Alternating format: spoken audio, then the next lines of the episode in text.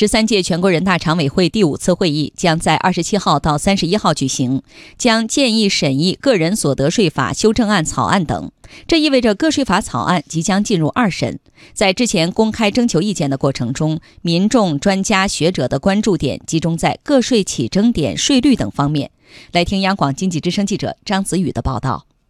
之前个税法修正案草案征集意见三十天，收到意见超过十三万条。专家学者和民众普遍对草案关于提高个税起征点的规定表示赞成，不少人建议再适当提高免征额，也有观点认为五千元的免征额水平是合适的。调到五千以后，到手的话，实际上可能也就多一百多块钱，不到两百这个样子。就是让自己收入多一点嘛，能把差距可以缩小一些。现在小年轻啊，刚一毕业，大学生一毕业不就五六千，都是月光族吗，还是少交点税，省得给爹妈增加负担呗。长平经济研究所执行所长王长勇认为，工资薪金所得免征额应该至少提高到八千元，才足以回应公众的期待。中国社会科学院财经战略研究所副研究员蒋震则说，草案二审再度提高个税免征额的可能性不大。对于这一问题，中国财政科学研究院研究员贾康表示，确定起征点要综合多方面的因素，起征点合适不合适啊？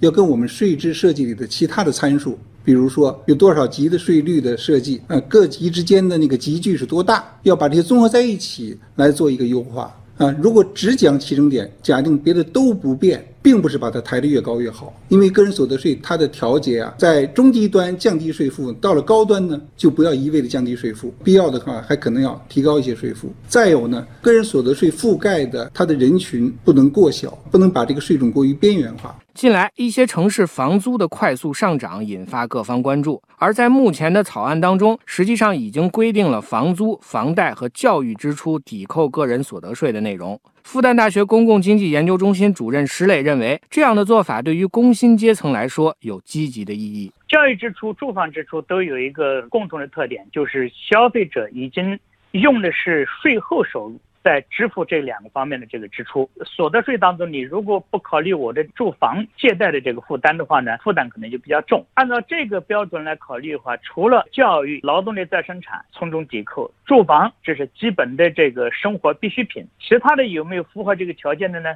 比方说家庭养老的这一部分。石磊还提到，综合税率是目前讨论的另一个热点。所谓综合税率，是指对个人的收入和需要赡养抚养的人数进行综合的评估，最终找到一个符合个人实际情况的税率水平。